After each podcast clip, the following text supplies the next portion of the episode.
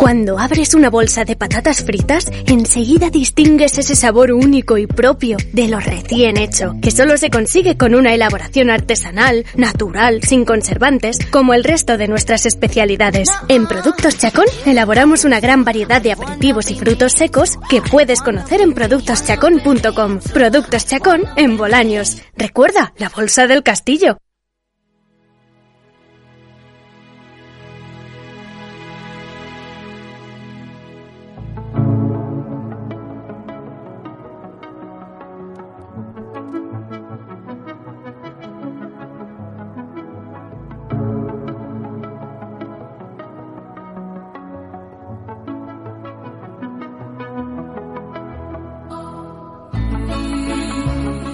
¿Cómo estáis? Bienvenidos una mañana más al porqué del cómo. Como ya sabéis, hoy es lunes y todos los lunes yo tengo a Paqui González al otro lado del hilo telefónico. Paqui, buenos días. Hola, buenos días Alicia, buenos días a todos. ¿Cómo estás? Bien, bien. Bueno, cuéntame, ya lo hemos adelantado el tema en redes sociales, pero no a nuestros oyentes. ¿Qué tenemos hoy? ¿De qué vamos a hablar hoy? Pues mira, hoy vamos a hablar sobre el trastorno por déficit de atención con hiperactividad, ¿vale? O comúnmente conocido como TDA o TDAH. ¿Comenzamos? Comenzamos.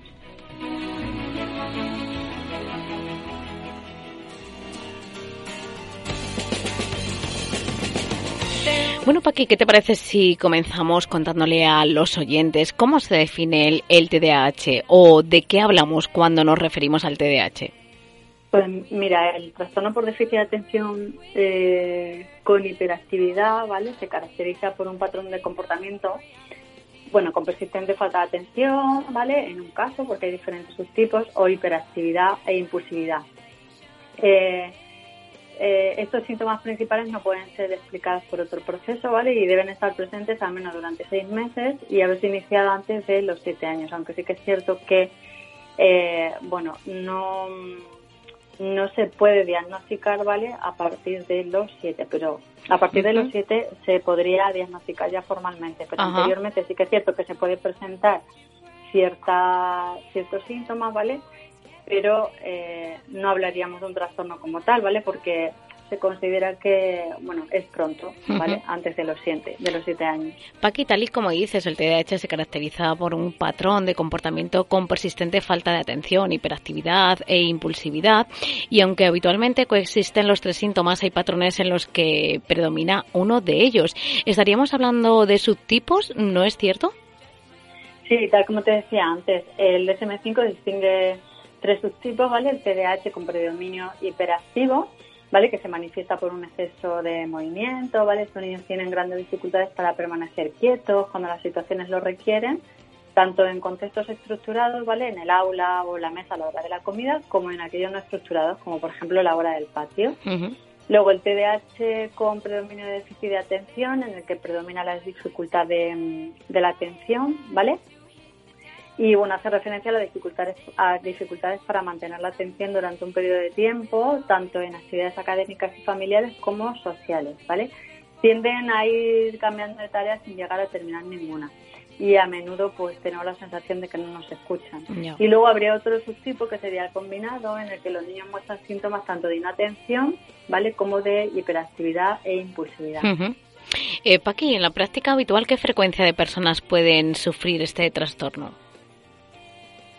En la práctica habitual, eh, generalmente, mm, eh, bueno, suelen padecerlo niños, ¿vale? Y algún adulto, pero es mucho más difícil de diagnosticar, ¿vale? Generalmente suele darse en niños. Paqui, cuando trabajamos con niños diagnosticados como TDAH o cuando nosotras mismas establecemos el diagnóstico, bueno, nosotras no, tú eh, estableces el diagnóstico en consulta, eh, muchos padres eh, imagino que os preguntarán cuál es la causa de este tipo de trastornos. ¿Qué podrías decirnos? Pues mira, em, la causa del TDAH, ¿vale? Bueno, parece ser una predisposición genética, ¿vale? Y factores neurobiológicos, ¿vale? También no genéticos en la génesis del, del TDAH. Eh, pues eh, según diferentes estudios pueden darse por prematuridad, ¿vale? y algún tipo de, de bueno, pues de, de dificultad, ¿no? A la hora de, de, nacer, ¿vale? Y bueno, también hay factores eh, ambientales, ¿vale? Pero bueno, juega un papel importante la genética, ¿vale? Y bueno, factores de riesgo factores ambientales. Además, también se han descrito mm, factores de riesgo psicosocial, ¿vale? Que influirían en el desarrollo de la capacidad de control emocional y cognitivo. Básicamente sería eso. Lo que pasa es que, bueno, actualmente se acepta que es posible la interacción de factores ambientales y genéticos, ¿vale? De forma que la presencia de determinados genes afectaría la sensibilidad eh, individual a ciertos factores ambientales. Yo creo que, bueno, tiene una predisposición genética y hay factores no neurobiológicos que pueden estar determinando ese tipo de, de trastornos o dificultades. Claro. Paqui, ¿crees que existen estructuras y circuitos cerebrales eh, que están implicados en el TDAH? Sí, bueno, a nivel estructural, eh, la población pediátrica con TDAH se han encontrado volúmenes significativamente inferiores a nivel de la corteza prefrontal, ¿vale? Y bueno, los estudios de neuroimagen funcional, especialmente en adultos, también implican de forma consistente a la corteza prefrontal, ¿vale? Que es toda la parte, mm, eh, bueno, la corteza prefrontal es la que está por encima de, bueno, la, cara, ¿no? Encima de los ojos, toda esa parte de ahí, ¿vale? Que como eh, lo estoy señalando, pero no me veis, ¿vale? Sería toda esa corteza, ¿vale? Todo lo que tiene que ver con el lóbulo frontal, corteza prefrontal, etcétera. Tampoco voy a explicaros mucho más, ¿vale? Porque generalmente, bueno, a grandes rasgos, ¿vale? Sería eso. Pero meterme en bueno, eh, a nivel estructural explicando, ¿no? Pues yo que sé, el cingulado anterior y todo eso, que son estructuras anatómicas, pues bueno, que al final resulta difícil explicar, ¿vale? Pero bueno, básicamente que os quedéis con, con la corteza prefrontal. Claro. ¿Y cómo que se...? la parte frontal del cerebro. Te iba a preguntar, Paqui, ¿cómo se diagnostica?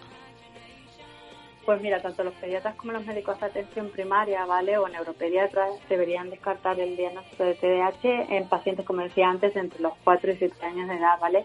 Que pueden presentar síntomas de inatención, impulsividad y hiperactividad o bajo rendimiento escolar, pero em, hasta los 7 años, 7, 8 años, pues no sería eh, recomendable, ¿no? Dar un diagnóstico exhaustivo, ¿vale? Sí que es cierto que se valoran a los niños porque a nivel académico, pues bueno, el rendimiento baja, ¿vale? O hay alguna alteración y sí que se valora, ¿vale? Para ver los procesos cognitivos a nivel atencional y autocontrol cómo están de cara, pues bueno, a, nivel académico, a las recomendaciones y tal, ¿vale? Pero diagnóstico como tal, ya os digo que a partir de los siete años. Claro.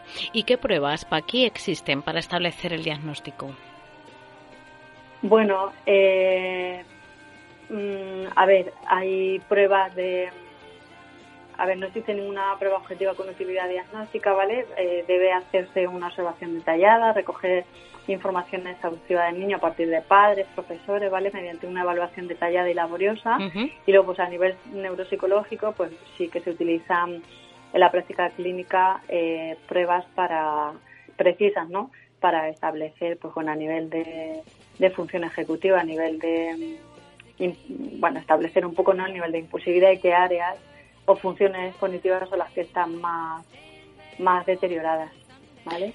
Paqui, los síntomas principales son la inatención, que es la pobre concentración, hiperactividades y la conducta impulsiva. Al realizar la historia clínica, ¿de qué, de, eh, de qué debemos, eh, de qué síntomas eh, debemos estar pendientes? Pues mira, si tienes problemas para concentrarse en tareas escolares, ¿vale? Si hay descuido, les cuesta organizar sus actividades o rechaza las que requieren esfuerzo mental por mucho tiempo, ¿vale? Se distrae con mucha frecuencia, eh, tiene problemas para jugar o disfrutar tranquilamente, ¿vale? Tiende a contestar sin haber oído antes toda la pregunta de las actividades, ese tipo de cosas, ¿vale? Vemos que nuestro hijo, pues bueno, está generalmente muy nervioso, se concentra poco, se mueve mucho, ¿vale? No siempre, ¿eh? que esto ocurra es indicativo de que haya de que exista este tipo de trastorno, ¿vale? Pueden darse otras causas, claro, ¿vale? Hay que ser en ese sentido también un poco prudente. Uh Paqui, ¿hay otras exploraciones o valoraciones complementarias eh, en cada caso que se diagnostica? Pues bueno, eh, hay técnicas de neuroimagen, ¿vale?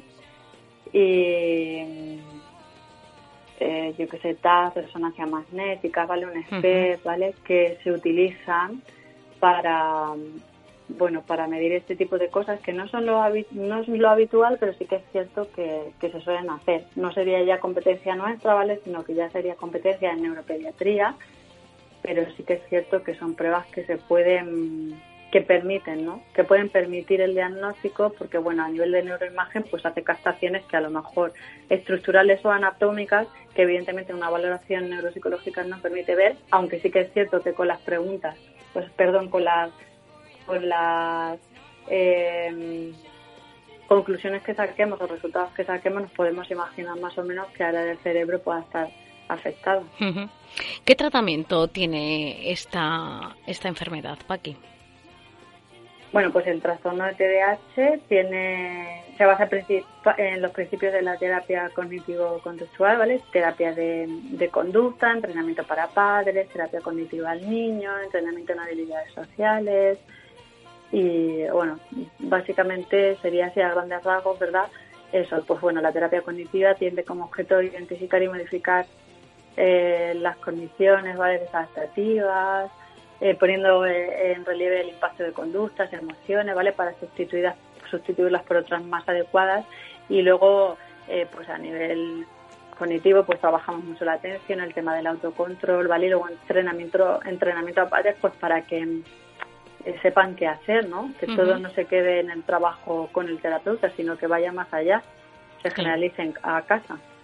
Paqui, no sé si tú esta pregunta me la puedes contestar, pero ¿hay tratamientos farmacológicos que sean eficaces o efectivos en el TDAH?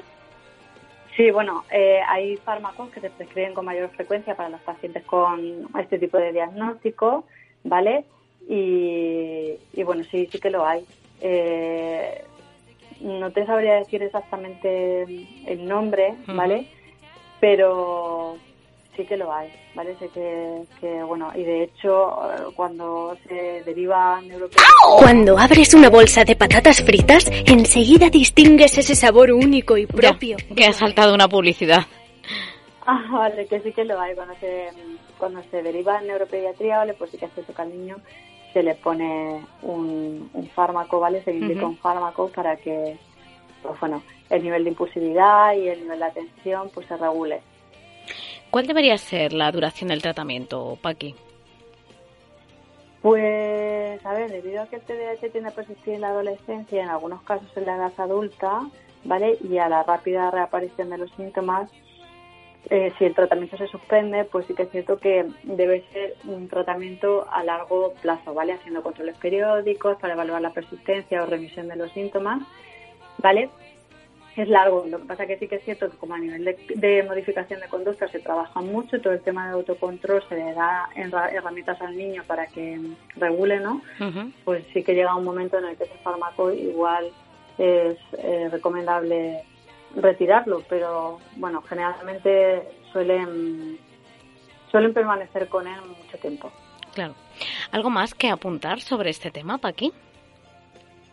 Pues nada más, simplemente que si, bueno, si tienen, conocen algún caso los oyentes o, su hijo está en, en esta situación, pues bueno, antes de poner una etiqueta al niño sí que es cierto que hay que acudir siempre ¿no? a un profesional, bien a pediatría, ¿vale? que son los que suelen hacer la derivación a neuropediatría y hacer una buena valoración neuropsicológica para poder ayudar al niño y bueno pues luego ponerse en, coordinarse ¿no? con, con, el cole para, para darle eh, salida ¿no? y solución a este tipo de, de dificultades. Claro.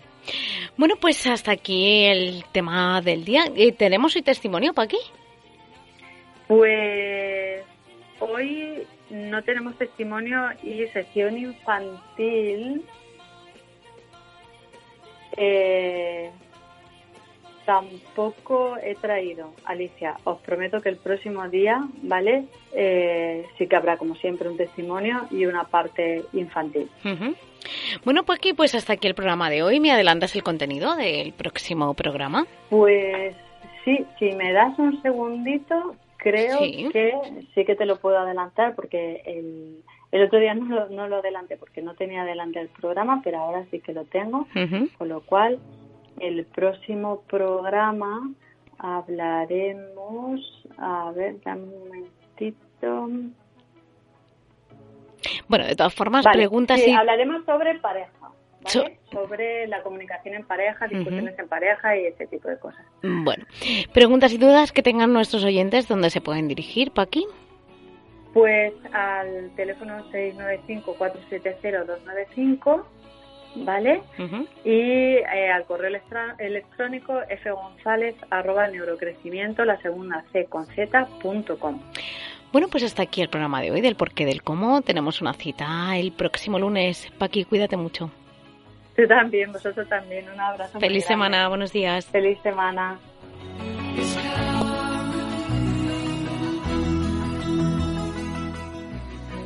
Cuando abres una bolsa de patatas fritas, enseguida distingues ese sabor único y propio de lo recién hecho, que solo se consigue con una elaboración artesanal, natural, sin conservantes, como el resto de nuestras especialidades. En Productos Chacón elaboramos una gran variedad de aperitivos y frutos secos que puedes conocer en productoschacón.com. Productos Chacón en Bolaños. Recuerda, la bolsa del castillo.